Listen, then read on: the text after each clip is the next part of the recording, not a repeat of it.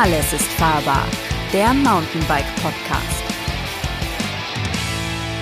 Hallo und herzlich willkommen zum Podcast des Mountainbike Magazins Alles ist fahrbar. Mein Name ist Christian Ziemek. Ich führe euch wie immer durch diese Folge des Podcasts. Und heute geht es um die Neuheiten für die Saison 2022, also für die kommende Saison. Ähm, und dazu habe ich ähm, André Schmidt, den Redaktionsleiter des Mountainbike Magazins, eingeladen. Hallo André. Hallo. Und Lukas Hoffmann, unseren Online-Redakteur ähm, und bisschen Race-Experten. Hallo Lukas. Hi zusammen. Ja, erste Frage. Ähm, Neuheiten. Gibt es Neuheiten überhaupt? Weil um es zu den, den, Zuhörern zu erklären, ein bisschen, wir erleben gerade eine etwas umgestaltete Messelandschaft für die Mountainbike äh, und generell Fahrradbranche sind ja die Messen immer ein wichtiges, äh, ein wichtiger Anlaufpunkt für Neuheiten gewesen. Das sind sie auch hoffentlich nach wie vor, aber aktuell äh, findet eine Verlagerung statt. Die Eurobike zieht um nach Frankfurt. Es gibt andere kleine Messen, die nebenher aufpoppen und ähm, daher die Frage, was habt ihr an Neuheiten und wir konzentrieren uns heute, Achtung, Achtung, auf die Biobikes, also Räder, die von Muskelkraft angetrieben werden. Ähm, was habt ihr da an Neuheiten gesehen? Erstmal, André, was würdest du sagen? Was ist dir ins Auge ah. gesprungen? ja, ja, vielleicht nochmal einen Schritt zurück. Es gibt ähm, tatsächlich weniger, als es in all den Jahren davor gab.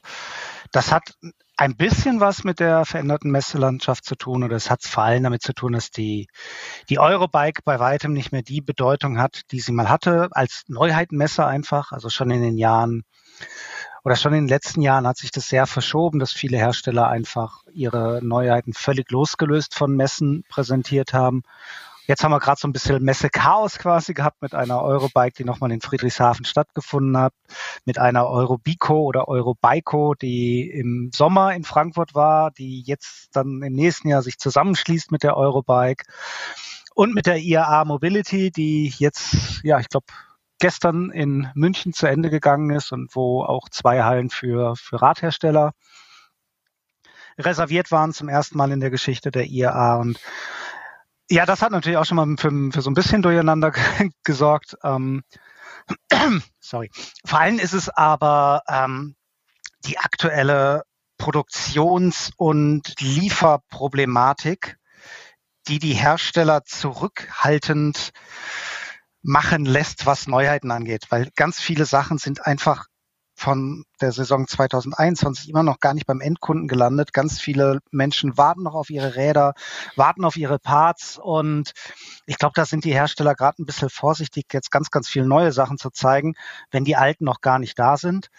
Und ähm, auch bei der Produktion von Neuheiten sind halt gerade Lieferketten zusammengebrochen. Das heißt, vieles, glaube ich, was die Hersteller an Neuheiten jetzt schon für dieses Jahr geplant hatten, ähm, wird sich einfach verschieben und wird vielleicht dann oder wird sich, wird vermutlich erst 2022 dann wirklich gezeigt werden. Von und daher die, mhm. war das alles noch ein bisschen überschaubar bislang, ja. Und die Entwickler, die ja, wie wahrscheinlich die meisten Zuhörer gar nicht wissen, die denken ja eigentlich so vier Jahre, sagt man grob im Voraus, die machen jetzt alle ein Jahr lang Urlaub, oder? Ich gehe mal davon aus, dass die schon, äh, dass die schon weiterdenken. Aber ähm, am Ende ähm, sind auch die gezwungen, gerade natürlich sich den Gegebenheiten anzupassen. Also vielleicht geht es dann auch bei denen erstmal um mehr Modellpflege als um jetzt die allerneueste Innovation. Und wir haben halt in der ganzen Radindustrie ungefähr ein Jahr verloren. Und mhm. das kommt auch nicht wieder zurück. Das heißt, äh, so ein bisschen hat das Ganze jetzt schon einen, einen Stau, also quasi auch einen, nicht nur einen Produktionsstau, sondern vermutlich auch einen kleinen Innovationsstau. Was aber nicht schlimm ist, in der Radbranche gibt es mehr als genug Innovation. Ich glaube, uns wird da nicht langweilig. Würde man sagen, ursächlich alles auf Corona zurückzuführen und die Lieferkettenproblematik oder äh, Ganz kurz ja. Also das okay. würde den, da müssen wir, glaube ich, noch einen neuen Podcast mal zu machen. Das würde ja. jetzt hier den, den Umfang absolut sprengen. Ähm, in möglichst wenigen Worten, ja, das liegt an Corona und zwar an vielen Dingen. Das liegt zum einen daran, dass durch Corona viel mehr Menschen den Weg zum Fahrrad gefunden haben. Der Fahrradmarkt boomt Es wurden nie so viele Fahrräder verkauft wie im letzten Jahr. Die Nachfrage ist brutal. Ähm, auf der anderen Seite kann die, Produkt kann die Industrie aber nicht so viel produzieren, wie nachgefragt wird. Und das liegt nicht nur daran, dass die jetzt irgendwie faul auf der Haut liegen. Ganz im Gegenteil, die, äh, jede Firma produziert bis zum geht nicht mehr. Es liegt daran, dass Dinge fehlen. Es fehlen Rohstoffe, es fehlt Aluminium oder Aluminium wird unglaublich teuer gerade. Es fehlen Container, weil China sich abschottet und die komplette Containerlogistik hm. gerade auf den Kopf gestellt wird. Ähm, es fehlen Fachkräfte. Du kannst mhm. eine neue Firma zwar in China irgendwie schnell auf die Beine stellen, dann hast du aber noch lange nicht tausend Arbeiter, die dir Bremsscheiben bauen. Ähm, es fehlt oft an Kleinigkeiten. Also das ist vor allem bei allem, was Elektronik am Rad äh, betrifft. Das kann der Tacho sein, das kann aber auch das komplette E-Bike sein. Da haben wir gerade aktuell eine riesige Halbleiterkrise. Das heißt, es äh, fehlen Mikrochips. Das mhm. sind oft kleine Teilchen, die kosten einen Cent. Aber wenn das eine kleine Teilchen da ist, kriegst du halt das große Produkt am Ende nicht fertig. Und das ist das große Problem, was gerade herrscht und was da mit Corona auch nochmal hinzukommt, ähm, sind Werksschließungen durch Lockdowns. Ähm, da sind gerade die Länder in Südostasien sehr rigoros. Wenn da Lockdown in dem Land ist, dann sind da auch sämtliche Fabriken zu. Das hat zum Beispiel in Malaysia ein Shimano-Werk getroffen, was, ähm, was die Bremsscheiben für Shimano herstellt. Also gab es auf einmal von heute auf morgen keine Bremsscheiben mehr. Und hm. das waren wahrscheinlich am Ende der Wochen Zehntausende. Das heißt, dass Zehntausende von Fahrrädern nicht fertig werden konnten, weil die auf zwei Bremsscheiben warten. Mhm. Und so ist alles ähm, ja, so ist alles da irgendwie ins Stocken geraten. Also diese sogenannten Supply Chains, die Lieferketten sind zusammengebrochen. Und das wird noch ganz schön dauern, bis das wieder geflickt wird. Ähm, letzter Satz betrifft nicht nur die Radindustrie natürlich. Ja, die ja. Radindustrie hat es ganz extrem getroffen, weil eben auch da auf einmal die Nachfrage so groß war. Aber jeder, der gerade versucht, ein Haus zu bauen, kennt das von anderer Seite. Also äh, so ein bisschen Bauholz hat inzwischen die Preise von, von Mahagoni. Und ähm, die Autoindustrie wird die nächste sein, die das trifft, weil auch denen die Rohstoffe ausgehen, weil die Halbleiter fehlen. Also Kurzum, bei denen ist es auch tatsächlich schon so, dass die auch nicht weiterbauen können, weil eben genau, da ist es teilweise auch schon so. Mhm. Also kurzum, wir sind halt in einer immer noch globalen Krise und das führt dann, jetzt um zu unserem Thema endlich zurückzukommen, ähm, das führt dazu, dass es weniger Neuheiten gibt für 2021, 2022, als es in den Jahren davor gab. Aber man muss trotzdem nicht die Sorge haben, dass wenn man sich jetzt für einen Bike der neuen Saison interessiert, dass es dann ein alter Hut ist in einem Jahr, weil dann sozusagen das nächste Bike direkt vorgestellt wird. Es die Supply Chain sorgt dafür, dass es sozusagen aktuell bleibt, obwohl es dann später kommt. Genau, es verschiebt sich vermutlich alles hm einfach weiter nach hinten. Also auch genau das, was, was du am Anfang sagtest, Innovation, neue Produkte, drei, vier Jahre im Voraus denken. Das ist halt jetzt einfach alles nochmal ein Jahr mehr. Aber nichtsdestotrotz ähm, haben wir ja was gesehen ähm, und ähm, äh, wie sieht's denn bei den Bio-Bikes, also bei den klassischen Mountainbikes aus? Gibt es sie nach wie vor? Gibt es Neuheiten in dem Bereich? Oder ist die Neuheit, dass das Biobike jetzt äh, sozusagen ausgestorben wird? ich dachte, ich dachte, Lucky grätscht gleich mit seiner großen, mit der vielleicht wichtigsten Neuheit ein, aber dann moderiere ich ihn quasi an. Nein, es gibt auf jeden Fall noch, äh, noch neue Biobikes. Klar, der Druck auf EMTB ist noch mal viel, viel größer. Da kommt einfach auch noch mehr Neues. Da wird einfach auch mehr verkauft. Es werden in Deutschland inzwischen circa fünf bis sechsmal so viel E-Bikes, E-Mountainbikes verkauft wie Mountainbikes. Das heißt natürlich, dass da auch viel mehr Entwicklung reinfließt gerade.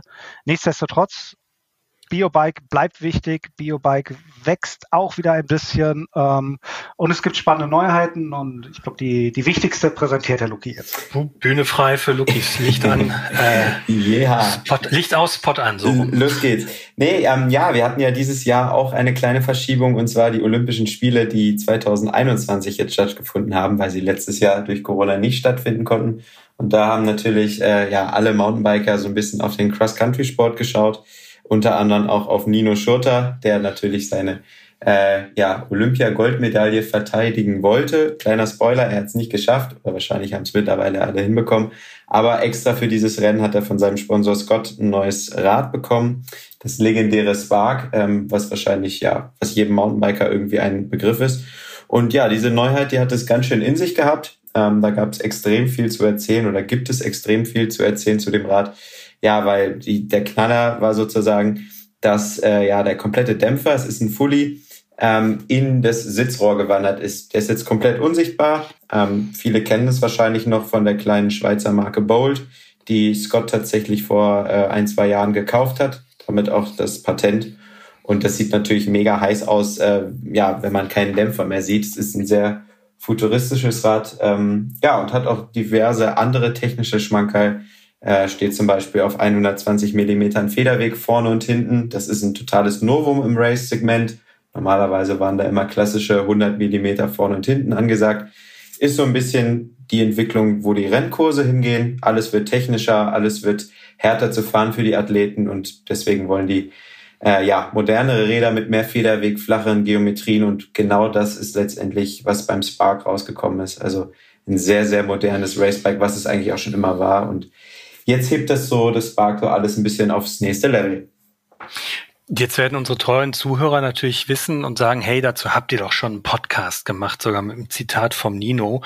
Ähm, also äh, wichtig, wie gesagt, Spark 120 Millimeter. Ähm, Gibt es andere Bikes, auf die das sozusagen abgefärbt hat, dieser ähm, Trend zu mehr Federweg im Cross-Country-Segment, der dann ja auch schon zu einem Down-Country-Segment fast schon mutiert? Oder würdest du sagen, das Spark ist noch kein Down-Country-Bike? Um, ähm, das ist ein bisschen schwierig zu sagen, weil tatsächlich das ähm, Spark äh, so ein bisschen diesen Down-Country-Begriff aufgeweicht hat. Also um nochmal kurz auszuholen, Down-Country, dieses wunderschöne Kunstwort, wo wir auch viele Leserbriefe bekommen, die sagen, sag mal, was ist denn das für eine behämmerte Aus äh, oder ein behämmertes Wort? Äh, setzt sich ja so ein bisschen aus Downhill und Cross-Country zusammen. Sprich, wir haben aus den Cross-Country-Bikes die früher immer rein auf Vortrieb gemacht waren, jetzt ein bisschen bergab potentere Räder gemacht. Haben eine längere Gabel drin, haben eine Variosattelstütze, ähm, bisschen griffigere Reifen.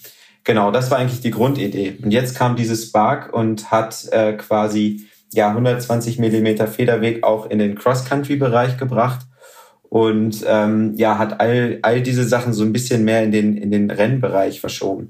Ich glaube, dass tatsächlich, dass das jetzt so ein bisschen der Auftakt sein wird, was in den nächsten Jahren kommt, was die anderen großen Hersteller alle machen, dass es sich ein bisschen in die Richtung verschieben wird, dass neue Cross-Country-Räder demnächst mit 120 Millimeter Federweg und flacheren Geometrien kommen und sich dann diese Down-Country-Nummer, die jetzt so ein bisschen vielleicht auch eine Zwischenlösung war, auflösen wird. Also dass mhm. demnächst dieses Kunstwort weg ist äh, und alle Cross-Country-Räder sozusagen wie ein, mit 120 Millimetern gesetzt sind. Das kann ich mir schon sehr gut vorstellen. Es kam jetzt noch kein reines Rad in die Richtung heraus, aber ich denke mal in den kommenden Neuheiten, was alles so kommen wird, ähm, wird es immer mehr in Richtung 120 Millimeter Federweg gehen und die 100 Millimeter langsam aber sicher aussterben. Kleine Klammer auf, ähm, für Marathon-Racer sind 100 Millimeter immer noch das Richtige. Aber für so Cross-Country-Fahrer, die auch mal irgendwie einen Sprung mitnehmen oder vor allen Dingen auch Leute, die auf der Feierabendrunde es gerne mal auf dem Trail äh, laufen lassen, aber trotzdem noch ein vortriebsorientiertes Rad wollen, für die wird 120 Millimeter, denke ich, die Zukunft sein. Gibt es denn noch Marathon-Bikes?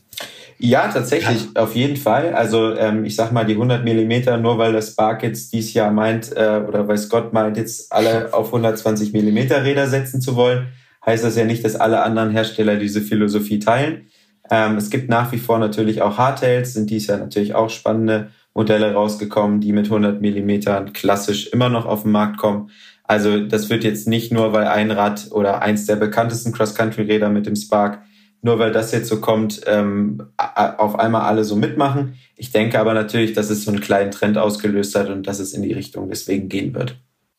Ah, ich bin mir da sogar relativ sicher, weil ähm, es gibt immer wieder so Räder, die einfach auch für die anderen Hersteller dann den Weg zeigen. das ist das Spark im Cross-Country-Bereich, das ist ähm, ein Stumpjumper im Trail- und All-Mountain-Bereich. Also das sind einfach Räder, die, wenn die neu rauskommen, ähm, einfach immer einen Schritt weiter sind, als der Rest bis dahin war und der Rest zieht danach. Und ich denke auch, dass äh, sich das Cross Country wirklich äh, Down Country wieder schlucken wird, also dass wir diese diese Zwischenkategorie schon schon wieder halb los sind. Ähm, wird sicherlich noch ein, zwei Jahre dauern, bis dann eben auch ein Specialized Epic nachzieht, bis Track nachzieht, bis Kendall Scalpel, also bis so ganz diese ganzen anderen legendären Race Fullies quasi nachziehen. Ähm, aber dann werden wir da bei 120 Millimeter sein, vielleicht bei 120, 110. Das schauen, muss man mal noch ein bisschen abwarten. Also viele Hersteller tendieren ja gerade auch dazu, hinten ein bisschen weniger Federweg zu verbauen als vorne. Könnte also gut in diese Richtung gehen. Und ich kann mir auch vorstellen, dass das dann wiederum so eine kleine Renaissance des Hardtails bedeutet weil eben derjenige, der dann doch wirklich nur 100 Millimeter Federweg haben will, der es wirklich absolut leicht und vortriebsorientiert haben will, der wird dann vielleicht im Cross-Country-Fully-Bereich schon gar nichts mehr finden. Der muss dann äh, wieder Richtung Hardtail schielen. Und auch da passiert ja auch ein bisschen was. Also da wurde ja zum Beispiel der Olympiasieg bei den Frauen ja auch nicht auf einem klassischen Hardtail gewonnen, sondern ja auf einer Art Softtail. Und vielleicht geht auch da wieder so ein bisschen, bisschen die Reise hin zeigt sich auch so ein bisschen daran, dass da auch einige Hersteller gerade gar nichts Neues zeigen, obwohl die Räder eigentlich dran wären, so rein von der, rein von ihren, ihren Jahresrhythmen her. Also ich glaube, da hirnen gerade noch ganz schön viele, was da, was da passiert. Und noch ein Wort zu diesem Thema 120 oder überhaupt alles jetzt so ein bisschen noch wieder abfahrtslastiger.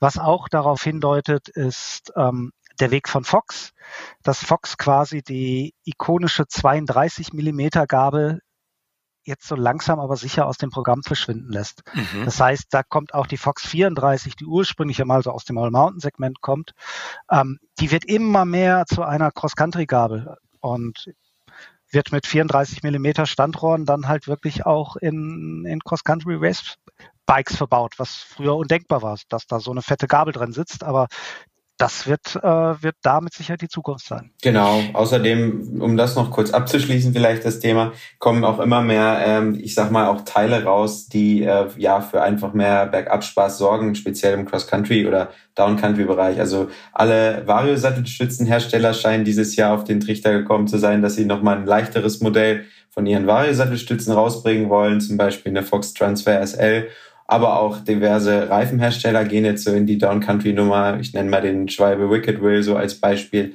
Also da passiert doch relativ viel in der Kategorie und es geht doch immer noch mehr auf mehr Spaß bergab. Ähm, du hattest gerade das äh, Softtail in Anführungsstrichen, das ist ja das Trek Superkaliber von Yolanda Neff angesprochen. Ähm, wie viel Federweg hat das hinten? Sind das 60 Millimeter? Genau, 60, ja. Ah ja, okay. Optimistische 60. Optimistisch, okay. Also 50 plus äh, 10 Durchschlagsschutz, so ungefähr. So in etwa wahrscheinlich. Mhm, ja. mhm. Ähm, aber nun gibt's ja auch Leute, die sagen, okay, ähm, also und mir selbst geht's ja auch so, wenn ich mir einen Cross-Country-Kurs der Gegenwart angucke, dann ist der Begriff Down Country total berechtigt und äh, ich kann mir trotzdem auch vorstellen, dass viele, ähm, meinetwegen auch unserer klassischen Leser, äh, sagen, ich möchte eigentlich nur hochfahren und runter fahre ich Schotterpiste oder mancher sagt das vielleicht. Ähm, Dafür wäre dann ähm, so ein Softail auch geeignet? Ja, mit Sicherheit. Am, am Ende ist da jedes Rad ja eigentlich auch für geeignet. Es kommt ja immer ein bisschen darauf an, wie, wie leicht möchte ich es haben. Und da ist natürlich der Trend nach wie vor schon da, dass die Leute leichte Räder haben wollen, obwohl sie die Industrie, oder nicht der Trend, ist ja so das Problem da, dass die Leute leichte Räder haben wollen, die Industrie sie aber eigentlich gar nicht mehr liefert. Alle Räder werden rundum schwerer. Also auch das neue Spark wiegt mit Sicherheit mehr als das alte. Ja, ja, auf jeden Fall. Sowas gab es früher über Jahrzehnte nicht. Da war das Nachfolgemodell war immer leichter als das, als das davor. Hm. Ähm, und da geht's natürlich gerade in allen, allen Ecken und Enden von weg. Und das könnte ich mir schon auch vorstellen, dass da nochmal so ein bisschen ein, ein, Gegentrend kommt. Oder dass wirklich ganz viele eben mit diesen neuen Cross-Country-Bikes einfach auch glücklich werden, weil sie sagen, mhm. hey, 120 Millimeter Federweg reicht mir. Ich brauche kein Trailbike mit 130, 140, die sind mir zu schwer. Warum nicht? Dann kriegt man da ausgezeichnete Räder, die vielleicht für Cross-Country-Rennkurse gebaut wurden, die aber ja auf der Alpentour oder auf der Mittelgebirgstour genauso gut funktionieren oder vielleicht sogar noch viel, viel, viel besser funktionieren aber natürlich einen gewissen Preisnachteil haben, ne? weil so im Vergleich zum klassischen Tourer sind das ja schon eher teure Bikes. Ne? Ja, ja die, die High-End, die High-End-Modelle, aber ähm, selbst das Spark geht schon bei ziemlich sozialverträglichen Euros los, wenn ich es richtig im Kopf habe. Ja, genau, bei 2399 Euro. Und da auch spannend, ähm, die komplette Technologie gibt es auch mit Aluminiumrahmen, bedeutet auch dort ist dann der Dämpfer im Rahmen versteckt. Das finde ich auch echt cool, dass Scott das direkt dann ähm, zum Launch dieses ja, tollen Rades ähm, direkt mit vorgestellt hat, äh, dass man jetzt nicht darauf angewiesen ist, die richtig teuren Räder äh, zu kaufen, wo es voll weh tut, sondern wie gesagt, dass man auch ab 2400 Euro natürlich dann ein bisschen schwereres Rad gibt und äh, bekommt und es auch in manchen Dingen ein bisschen einfacher ist und weniger glamourös, aber letztendlich ist es das gleiche Rad mit der gleichen Geometrie und da hat man auch auf jeden Fall richtig was äh, oder bekommt man richtig was fürs Geld. Die klassischen Trailbikes 120 Millimeter haben ja heute eigentlich äh, die klassischen Tourenfullies haben ja heute eigentlich eher 140 oder 130 Millimeter. Ähm, Gibt es in dem Bereich auch Neuigkeiten? Also, Sehr wenig. Also in mhm. einem also es gibt noch tatsächlich eine Variante des Sparks nochmal, aber dann sind wir schon wieder da, ähm, die mit 130, 120 Millimeter Federweg so in die Richtung geht. Ansonsten passiert, ist da jetzt wenig passiert. Ähm, auch im All-Mountain-Segment nicht ganz so viel. Wo es nach wie vor wieder so ein bisschen kracht, ist dann im Enduro-Segment. Das liegt aber vor allem an zwei, zwei technischen Neuerungen, komme ich gleich mal noch zu, aber vielleicht hat Luki ja noch was, was, was mir im Trail- und All-Mountain-Bereich entf irgendwie entfallen ist. Naja, also ich glaube, nur partmäßig würde mir da jetzt was einfallen. Also Fox hat ja dieses Jahr, haben wir schon eben angesprochen, relativ viel an ihren Gabeln gemacht. Unter anderem ist auch die typische Tourengabel, die 34 neu gekommen. Ich denke, das ist nochmal eine ziemlich coole Sache. Und was auch in den, in den Part-Segment geht, das ist zwar nicht mehr so ganz brandneu, ähm, aber jetzt kommen die ersten Räder eben damit heraus. Das ist die SRAM GX Access. Ähm, die elektronische Funkschaltung von SRAM ist mittlerweile auf einem bezahlbaren Niveau angekommen, sage ich mal. Also die GX ist ja immer so die Mittelklasse-Gruppe von den Amis. Und äh, ja, damit ist jetzt dieses elektronische Schalten auch in der Preisklasse von Rädern, ich sag mal so viereinhalbtausend Euro, vielleicht sogar teilweise ein bisschen drunter angekommen. Und ich denke, das ist auch eine, äh, ja, eine coole Neuheit, dass man jetzt auch solche äh, ja echt Hightech-Produkte zu einem bezahlbaren Preis äh, bekommt. Und das wird, denke ich, für nächstes Jahr auch extrem viele Räder geben, die eben mit dieser GX Access kommen.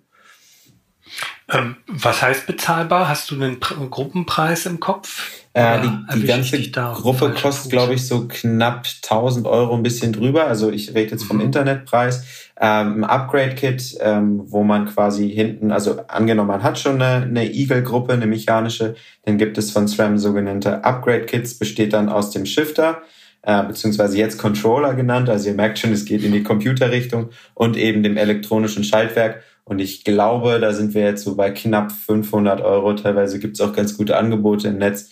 Ähm, ja, also es ist natürlich immer noch viel Geld, aber es ist natürlich sehr, sehr faszinierend, so ein technisches Bauteil. Ähm, ja, und ich denke, da wird es jetzt viele Leute auch geben, die sich jetzt vorstellen können, sich da doch nochmal ein kleines Upgrade am Rad zu gönnen oder vor allen Dingen jetzt auch bei einem Neuradkauf zu sagen, hey komm, ich gebe nochmal ein bisschen mehr Geld aus oder nehme mehr Geld in die Hand und gönne mir so ein elektronisches Schaltwerk. Ja, es, es wird vor allem ähm, im Bereich Kompletträder bezahlbar werden. Also momentan, wenn du ein Komplettrad mit SRAM Access haben willst, das ist dann entweder XO1 Access oder XX XX1 Access, mein Gott, wer hat sich das denn ausgedacht? dann bist du ja irgendwo in der 7.000, 8.000 Euro Liga oder äh, im Bereich E-Bike dann irgendwo in der 13.000 Euro Liga. Also das ist ja dann die absolute Spitze des Eisberges preislich, wo überhaupt ähm, die Hersteller diese Gruppen verbauen. Und das werden die sich fürs nächste nächstes Jahr überlegen, weil das kann, das ist ein Alleinstellungsmerkmal vielleicht, wenn du so ein Rad, sagen wir jetzt mal ein Fully in der 3000 Euro Liga mit GX Access anbietest. Das hat vielleicht dann, das hast vielleicht nur du und ähm, da hat der Handel was zu erzählen, der kann das super zeigen irgendwie im, im Geschäft. Also ich glaube, dass da ganz schön viele Räder mitkommen werden, die das dann wirklich am Rad haben und ja, also unsere Erfahrungen damit sind ja auch äh, durch die Bank weg äh, ja ganz ausgezeichnet. Also es macht wirklich Spaß und so, sozusagen ein bisschen Elektronik für den Nicht-E-Biker ist ja auch mal eine schöne Wendung. Genau. Wie sieht's da mit Shimanos Di2 aus? Die ist ähm, eher unterrepräsentiert.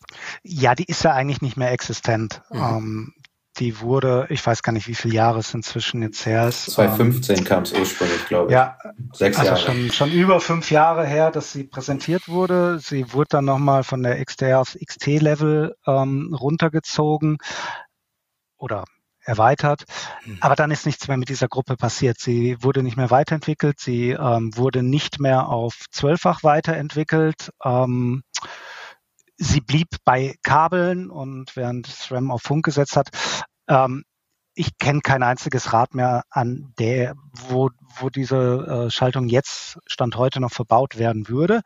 Aber wir haben ja so eine interne Ne, oder in der Industrie gibt es quasi eine Shimano XTR-Uhr und äh, wenn man da, wenn man die immer auf fünf Jahre stellt, dann kommt man, dann landet man im Jahr 2022 und kann sich denken, dass da eine neue XTR kommt.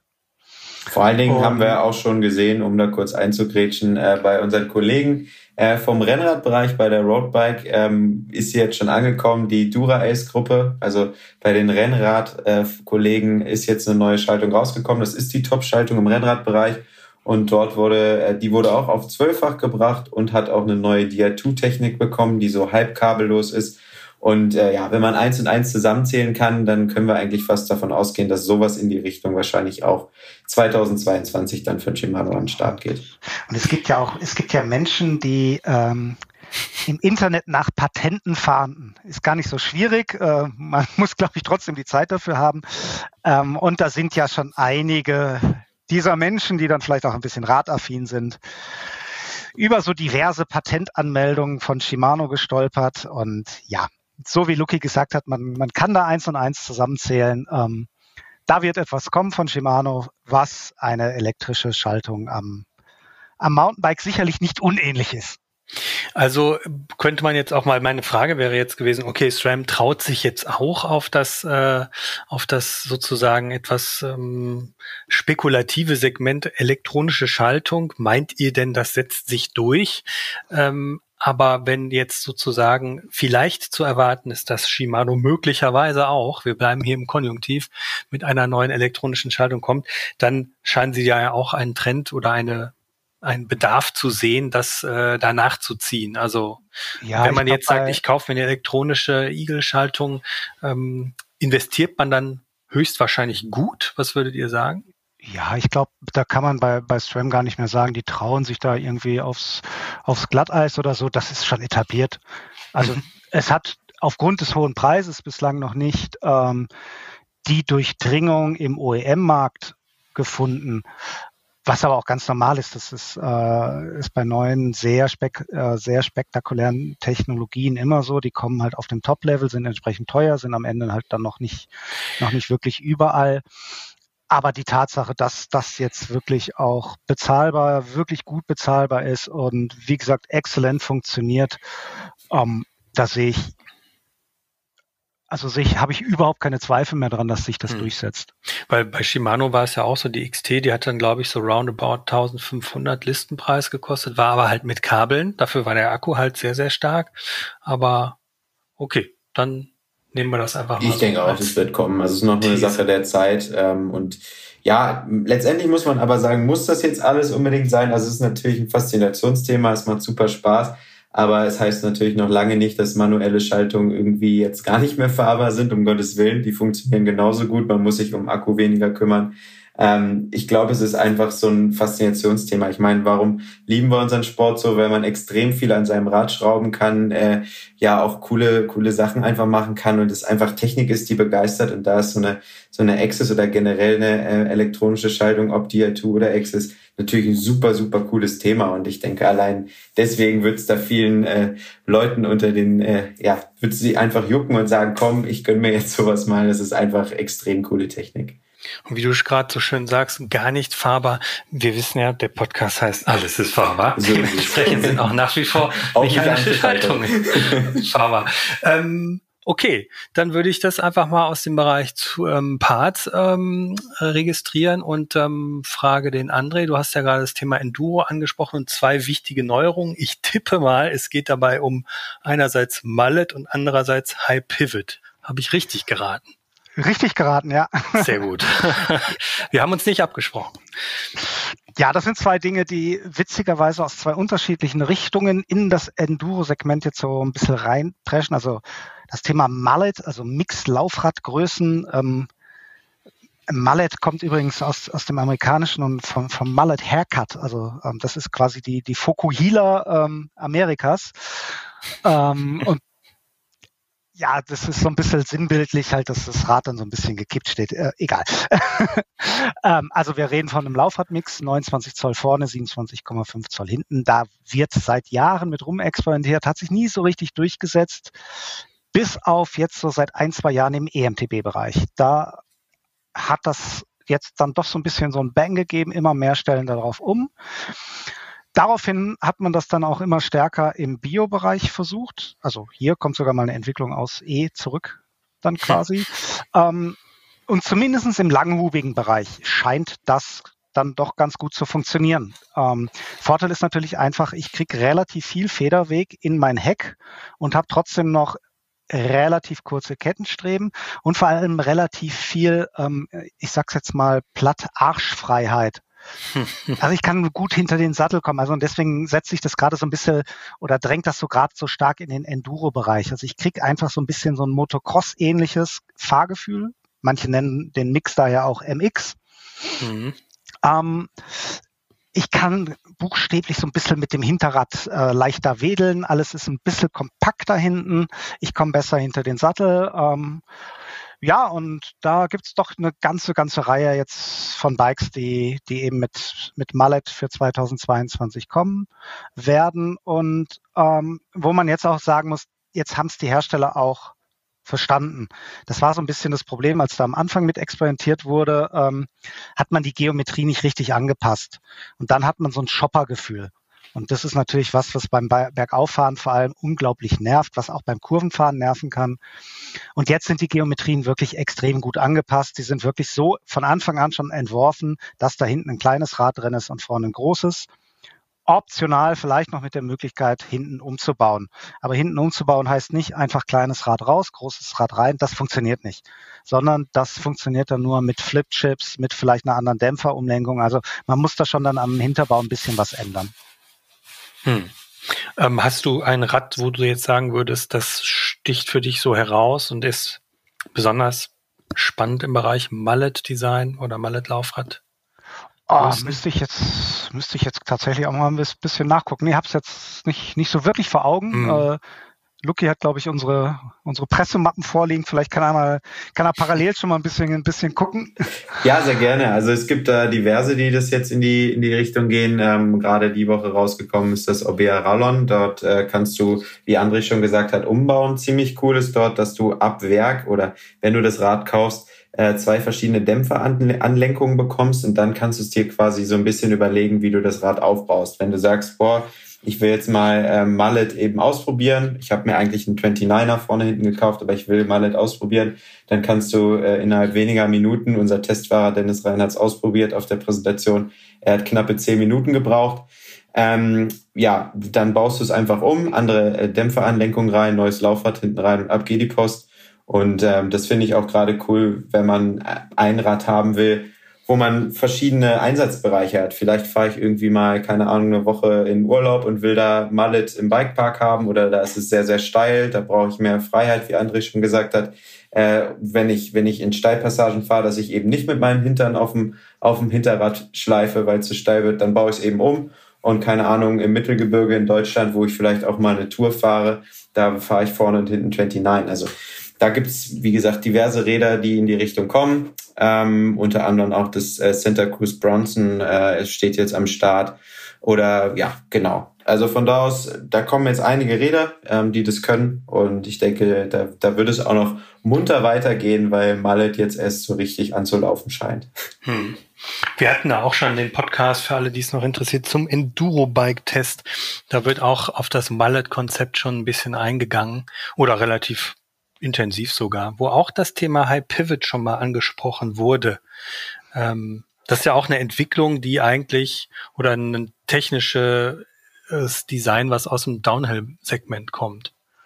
Mm, aus dem Downhill-Segment und eigentlich aus der grauen äh, Vergangenheit okay. des Mountainbikens. Also äh, High Pivot muss man vielleicht einmal kurz, kurz erklären. Ähm, auf Deutsch hohes Lager. Es bezeichnet im Prinzip, dass das Hauptlager extrem hoch am Rad sitzt. Das hat man ganz früher bei den, bei so den ersten Fullies auch relativ häufig gemacht. Das hat einfach den Vorteil, dass ähm, die Raderhebungskurve relativ optimal ist, nämlich wunderbar nach hinten vertikal weg. Nee, nicht vertikal, Quatsch, diagonal, also diagonal nach oben hinten weg. Das heißt, äh, das Hinterrad folgt einem Hindernis so, wie es vorne auch die Gabel macht. Ähm, das ist ideal, aber das hat auch dafür gesorgt, dass die ersten Fullies, die sowas hatten, sich halt bergauf wie Schaukelstühle fuhren, weil mhm. ein hoher Drehpunkt auch dafür sorgt, dass ähm, du bei jedem Pedalieren einfach eine, ähm, ja, eine extreme Kraft in den Hinterbau einleitest, die halt dafür sorgt, dass er sich zusammenzieht. Ähm, deswegen hat man eigentlich in der ganzen Vergangenheit und gerade natürlich mit, mit Erfindung des Viergelenkers eher versucht, diesen Hauptdrehpunkt so nah wie möglich an die Kettenblätter zu packen. Also eigentlich so tief wie möglich, damit eben, und das ist dann der große Trick vor allem des Viergelenkers, ähm, die Kette genau durch diesen Hauptdrehpunkt läuft. Weil das bewirkt dann wiederum, dass sich ähm, der Hinterbau beim Pedalieren eben nicht zusammenzieht, sondern dass der stabil bleibt oder im Extremfall, und deswegen hat Horst Leitner dieses kleine, kleine Lagerchen da hinten, den Horstling erfunden, sich sogar ein bisschen auseinanderzieht. Jesus Maria. Also klingt ja, klingt ja aber super. Ich meine, also klingt ja extrem spannend. Gibt es das denn auch für, also ist das auch sinnvoll an kürzeren Fehlerwegen oder nur bei langen Fehlerwegen? Ja, der Trick ist ja jetzt erstmal noch, ähm, wie macht man das heute? Man macht das heute mit einer Umlenkrolle. Das heißt, die Kette wird ähm, über diesen Drehpunkt geleitet. Also der Drehpunkt ist ziemlich weit oberhalb vom Tretlager, was halt zum Pedalieren total ungünstig wäre und was extrem Pedalrückschlag bedeuten würde. Damit dem aber nicht so ist, hat dieses Rad oder hat so ein Rad mit so einem High-Pivot-System noch ein weiteres kleines Kettenröllchen. Und zwar oberhalb des ähm, oberhalb der Kurbel und genau da, wo der Drehpunkt sitzt. Und dann wird nämlich über dieses Kettenröllchen die Kette wieder genau durch den Drehpunkt durchgeführt, was eben das Rad dann auf der einen Seite immer noch super ansprechend macht, also die Raderhebungskurve ist immer noch ideal nach hinten weg, ähm, auf der anderen Seite aber eben für Antriebsneutralität sorgt. Ob das bei kleineren Federwegen Sinn macht, hm, müssen wir mal abwarten. Wir müssen, um ganz ehrlich zu sein, auch erstmal noch abwarten, ob das jetzt im Enduro-Bereich wirklich Sinn macht. Also es gibt jetzt einige, Norco, Cannondale, also viele Marken oder immer mehr Marken, die das jetzt an ihren neuen Enduros bringen. Ähm, und da muss man jetzt mal abwarten, wie sich so Vor- und Nachteile gegeneinander aufwiegen. Also in der Theorie super, ähm, hat aber auch schon in der Theorie natürlich ein paar Nachteile. Ähm, es wiegt mehr. Mhm. Noch ein Röllchen mehr bedeutet mehr Gewicht. Es kann mehr kaputt gehen, es ist mehr dran. Der Wartungsaufwand ist erheblich höher, weil du da ein ziemlich sensibles Kettenröllchen sitzen hast natürlich. Ähm, ganz ein, ein, kleines Detail nur, es gibt kaum Ketten, die so lang sind. Du brauchst Spezialketten. Mhm. Die Standardkette ist nicht lang genug, weil du ja nochmal da äh, circa 20 Zentimeter Umweg hast. Nimmst du denn zwei oder wie? Ich, da werden wir immer, während Shimano und Sven darauf reagieren und extra Long-Ketten anbieten. Aber dann kommen wir wieder ganz an den Anfang unseres Podcasts. Die sind gerade natürlich auch froh, wenn sie überhaupt Ketten anbieten. Und von daher ähm, muss man da mal abwarten. Aber spannendes, spannendes System, spannende Entwicklung, die so, glaube ich, auch gar kein Hard kommen sehen. Das gab es jetzt im, im Downhill-Bereich tatsächlich in, seit zwei, drei Jahren. Ähm, jetzt nochmal ganz prominent am, am Track Session, also am Kult Downhiller schlechthin für 2021 eingeführt. Aber dass es jetzt so schnell dann in den Enduro-Bereich reinkommt, hm, überrascht ein bisschen, ja. Da, dazu möchte ich auch noch sagen, für alle, die den Enduro-Podcast sich jetzt nicht an oder den, den, die neuen Enduros ähm, sich jetzt nicht ähm, angehört haben, den Podcast, einfach als kurze Zusammenfassung, das Fazit von Chris Pauls, Prof und mir war eigentlich, dass die neuen Enduros, auch die eben mit den Mallet-Design und auch mit dem High-Pivot-System, eigentlich für den Otto-Normalverbraucher einen Downhiller ersetzen können und ähm, auch absolut Bikepark-tauglich sind durch dicke, fette Gabeln und äh, entsprechend ähm, gute Federungssysteme. Ja, nicht zuletzt durchs Gewicht. Also wir reden da ja inzwischen von, von Enduros, die selbst in höherklassigen oder in hochpreisigen Varianten ähm, 15, 16 Kilo wiegen. Ja. ja. Und da ist man sicherlich dann schon äh, ja, näher am Parkbike manchmal als am, am Tourenbike. Hm. Ähm, gut. Das heißt, wir sind jetzt schon beim langen Federweg angekommen. Ähm, gibt es noch ähm, irgendwas, was wir bislang übersehen haben oder eher nicht? Dann würde ich fragen, also ich, es ist ja jetzt nicht so, dass ähm, unsere Zuhörer klassische Rennradfahrer sind, aber fairerweise würde ich ähm, ganz kurz auch einen Mini-Exkurs äh, Richtung Gravel machen. Ähm, da es ja auch nach wie vor muskelgetrieben ist und auch so ein bisschen was mit Gelände zu tun hat. Der Trend hält da nach wie vor an. Ist das so, Luki? Vielleicht kannst du das irgendwie mal kurz evaluieren. Ja, auf jeden Fall. Also wir sehen ähm, viele Gravel-Bikes, die auch dieses Jahr auf den Markt gekommen sind. Was aber sehr interessant ist, wir sind ja hier immer noch im, im Mountainbike-Podcast. Ähm, die Gravel-Biker nähern sich doch immer mehr uns an. Und zwar ähm, hat äh, SRAM, aber auch Fox haben äh, tatsächlich eine Federgabel für Gravelbikes vorgestellt, die zwar nur in Anführungsstrichen 30 Millimeter Hub hat, aber ja, es geht jetzt schon, ich sag mal, langsam in die die Überschneidung zu einem Hardtail sind durchaus da. Und äh, was auch in dieser Explore-Gruppe von SRAM, so heißt sie, ähm, oder so heißen die, die neuen Gravel-Gruppen mit mehr Bandbreite, ähm, vorgestellt wurde, ist eine spezielle ähm, Reverb-Sattelstütze, also eine Vario-Sattelstütze, die ja wie so eine kleine Federung drin hat, aber sich auch klassisch als Vario-Sattelstütze benutzen lässt.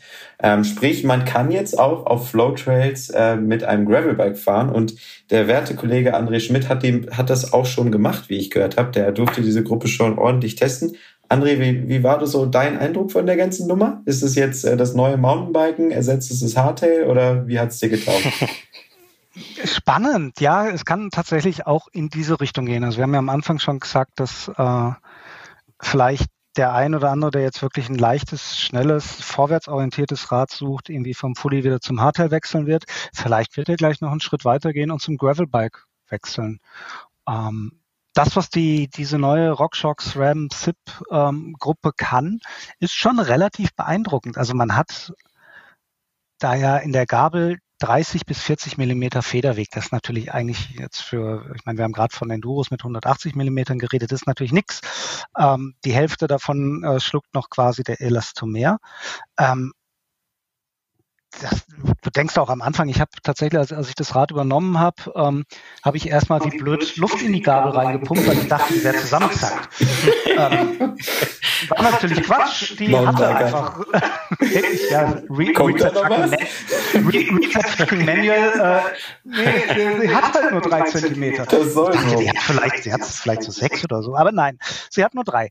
Ähm, aber das bringt was, das ist faszinierend. Ähm, ist natürlich macht es aus dem Rad jetzt kein Bikeparkrad und natürlich auch nichts für richtig hartes Gelände, natürlich nicht. Aber auf Schotter und vor allem auch so auf so auf so Karrenwegen, auf so ausgewaschenen Wegen ist es echt gut. Also das rüttelt natürlich mehr als an einem Hardtail mit einer 100 Millimeter Gabel, aber das ist viel viel besser als mit einer Stargabel. Und es tut hinterher weniger weh einfach. Ne? Es tut weniger weh, genau. Und Im Verbund dann mit den äh, mit sehr schluckfreudigen Zip-Laufrädern, die sind auch noch nicht so ganz gut verfügbar gerade. Und vor allem mit dieser, mit der Vario-Stütze. Ich meine, die, die Vario-Stütze hat ja schon das Mountainbike-Fahren revolutioniert. Hm. Und auf irgendwo auf ein ganz anderes Level gebracht. Und das merkt man natürlich an so einem Gravelbike, ähm, wo man ja dann auch noch irgendwie so ein bisschen eine Sattelüberhöhung drin hat, wo man da unten irgendwo im Unter, im Unterlenker äh, rumkrabbelt das ist natürlich gigantisch, wenn man dann auf einmal den Hintern drei, vier Zentimeter viel mehr hat die ja auch da nicht, oder ich glaube fünf und sieben. Ähm, wenn man den Hintern dann ein bisschen weiter runterkriegt, das bringt so viel mehr Sicherheit und macht tatsächlich aus diesen Gravel-Bikes, ja, jetzt mal mit ganz viel Vorsicht gesagt, aber macht so kleine Trailbikes raus. Also man kann da wirklich Trails mitfahren, das macht Spaß und das kommt dann dem, dem klassischen Hardtail Mountainbike fahren schon wieder ein Stückel näher. Natürlich auf einem anderen, irgendwo anders, aber mindestens genauso cool. Da wir jetzt gerade schon so ein bisschen im Bereich äh, Exkurs sind, äh, füge ich noch was aus dem Zubehör an. Ähm, und zwar nämlich da ist es, glaube ich, sehr wichtig, dass man ähm, auch versteht, warum das Graveln immer noch so angesagt ist, einfach weil auch der Trend Micro Adventure immer noch extrem ähm, groß ist, zumindest bei den Herstellern. Ähm, es gibt gefühlt keinen Zubehörhersteller, der nicht mit einem Set an Bikepacking-Taschen gerade auf den Markt kommt. Und das ist ein Trend, der ja jetzt schon seit zwei, drei Jahren anhält. Es kommen tatsächlich immer mehr. Ich glaube, es lag auch ein bisschen daran, dass die textilverarbeitenden Werke in äh, Südostasien lange Zeit noch geöffnet waren. Die haben jetzt auch zum Teil Probleme mit dem Lockdown äh, hier und da, aber ähm, wir ähm, erleben, dass ähm, die, dass dieser Trend dort weiterläuft und ähm, wie gesagt viele neue Bikepacking-Taschen kommen. Ähm, was auch zu, zu sehen ist, ist, dass die Zubehörmarken, also Bekleidungshersteller zum Beispiel, ähm, weiterhin immer noch ähm, ein bisschen mehr in den Bereich Multisport gehen, dass sie also sagen, äh, wenn ich mir eine Regenjacke kaufe für ähm, 300 Euro, dann muss die vom Schnitt her auch äh, nicht nur fürs Radfahren, sondern auch fürs Wandern und äh, Running oder ähnliche Sachen, also Outdoor-Sportarten generell geeignet sein. Das ist auch ähm, was, was nach wie vor anhält und großer Trend, muss ich wirklich sagen, der mir eigentlich von jedem Stand entgegengeschlagen ist. Ähm, Nachhaltigkeit, Recycling, ähm, Ökomaterialien etc. Also sowohl im Bereich ähm, Bekleidung, sogar im Bereich Helme. Ähm, es gibt es gibt eigentlich keine keine Bekleidungs- und Zubehörbranche oder, oder Segment, vor dem das äh, Thema Nachhaltigkeit Halt macht. Vielleicht beim Fahrradcomputern irgendwie nicht. Da sind die Akkus nach wie vor eingeklebt und wenn die dann irgendwann den Geist aufgeben, ist das Gerät auch äh, reif für die Tonne, aber wahrscheinlich dann auch einfach software-seitig äh, und den Möglichkeiten entsprechend überholt. Aber ähm, Nachhaltigkeit ist wirklich, wird wirklich groß geschrieben. Ähm, erfreulicher Trend, wie ich finde. Und ähm, viele Hersteller machen da gar nicht so viel äh, Tamtam -Tam drum, wie man eigentlich meinen könnte und wie man es auch tolerieren könnte, weil ich finde, es ist ein, eine spannende Sache, die äh, dem, den Grünen oder den Sport, Radsport, den Radsport ein bisschen grüner macht. Ähm, das ist auf jeden Fall ähm, auch ähm, wichtige Sache. Manchmal nimmt das auch dann ein bisschen obskure Züge an. Äh, zum Beispiel ähm, Shimano hat jetzt eine, eine Baggy aus recycelten Airbags von Autos hergestellt. Sieht super spannend aus, hat dafür einen Eurobike Award bekommen, ähm, in knalligen Farben, ähm, spannendes Projekt. Ähm, ich warte darauf, äh, ein Exemplar zu bekommen und ähm, dann sehen wir weiter. Genau. Aber das wäre so aus dem Zubehörbereich ähm, der Trend. Ähm, und wie gesagt, auch schon in Helmen ähm, kommen Recyclingmaterialien oder recyclingfähige. Das ist ja die eine Sache. Einerseits Sachen, die schon ein Leben hatten, werden einen neuen Zweck zugeführt und andererseits äh, werden Sachen oder, oder werden Materialien so verarbeitet, dass sie umweltschonender hergestellt werden und auch leichter wieder äh, zu recyceln sind. Genau. Das wäre so, das wären so die Neuheiten im Bereich Zubehör. Ja. Ja, ich glaube, da gerade im, im Bereich Nachhaltigkeit wird, wird noch sehr viel passieren. Und es wäre wahrscheinlich auch wieder, oder da wird mit Sicherheit auch in, in Bälde mal ein, ein eigener Podcast zu kommen. Ähm, die Radindustrie oder Radfahren an und für sich ist natürlich, wie man so schön sagt, grün und immer besser als mit dem Auto zu fahren, aber die Herstellung von allem, was wir da so benutzen, ist natürlich in vielen Teilen alles andere als grün. Also Carbonherstellung, Aluminiumherstellung, Bekleidung. Und da wissen wir aber auch von den Radherstellern und von den Partsherstellern, genau wie, wie du es gerade von, von der Zubehörindustrie gesagt hast, dass da gerade ein Umdenken stattfindet. Man wird Gabon nie grün herstellen können. Das wird nicht funktionieren, vor allem weil Gabon halt einfach nicht wirklich gut recycelbar ist oder eigentlich gar nicht recycelbar ist. Aber es wird Schritte in die Richtung geben, das grüner und besser und nachhaltiger zu machen. Ja, ich fand, also ich fand es auch total überraschend. Ähm, wir hatten ja jetzt jüngst einen Regenjackentest, als ich dann mal nachgeschaut habe, wie viele dieser Jacken haben denn schon ein Siegel, ein Ökosiegel, ein Blue Sign äh, oder ähm, ähnliches, dass das schon echt viele Hersteller machen. Und das ähm, ist ein Trend, der ähm, tatsächlich zum Teil gar nicht großartig ähm, damit beworben wird, sondern das passiert und scheint sich zu einem echten Standard zu entwickeln, dass, ähm, dass solche Produkte nachhaltig produziert sein müssen, um beim, Herst beim, beim Kunden überhaupt noch äh, sozusagen auf Akzeptanz zu stoßen. Mhm. Ja.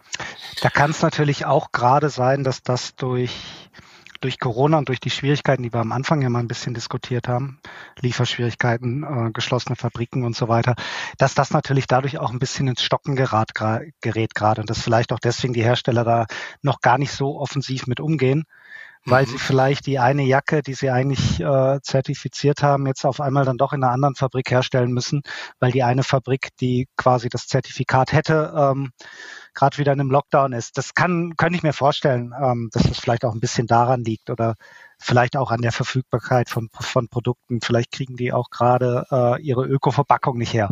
Hm. Das werden wir dann nochmal in dem, wie gesagt, anderen Podcast ansprechen. Ja gut, ähm, ich würde sagen, ähm, wenn wir jetzt alle Bike-Bereich, Bike-Kategorien aus dem Bio-Bike-Segment ähm, äh, durchdekliniert haben, dann äh, machen wir die Zuhörer schon mal ähm, aufmerksam auf den Podcast, der auch folgen wird, und zwar mit ähm, den gesamten Neuheiten im E-Bike-Segment. Jeder, der E-Bikes doof findet, muss dann nicht zuhören. Alle, die sie toll finden oder auch sich dafür interessieren, sollten dann unbedingt äh, dabei sein. Wir bedanken uns auf jeden Fall fürs Zuhören. Ähm, wenn euch der Podcast gefallen hat, ähm, abonniert ihn direkt hier auf der Seite. Alles ist fahrbar. Also Podcast des Mountainbike Magazins. Folgt uns auf Facebook und Instagram. Nicht vergessen, ihr müsst auch unbedingt unser Heft kaufen. Ähm, da äh, findet ihr uns am Kiosk beziehungsweise per Abo könnt ihr uns nach Hause bekommen. Wir sind das orangene Heft und ähm, bleibt uns verbunden. Und nicht vergessen, alles ist fahrbar. Auf Wiederhören. Tschüss. Ciao. Alles ist fahrbar. Der Mountainbike Podcast.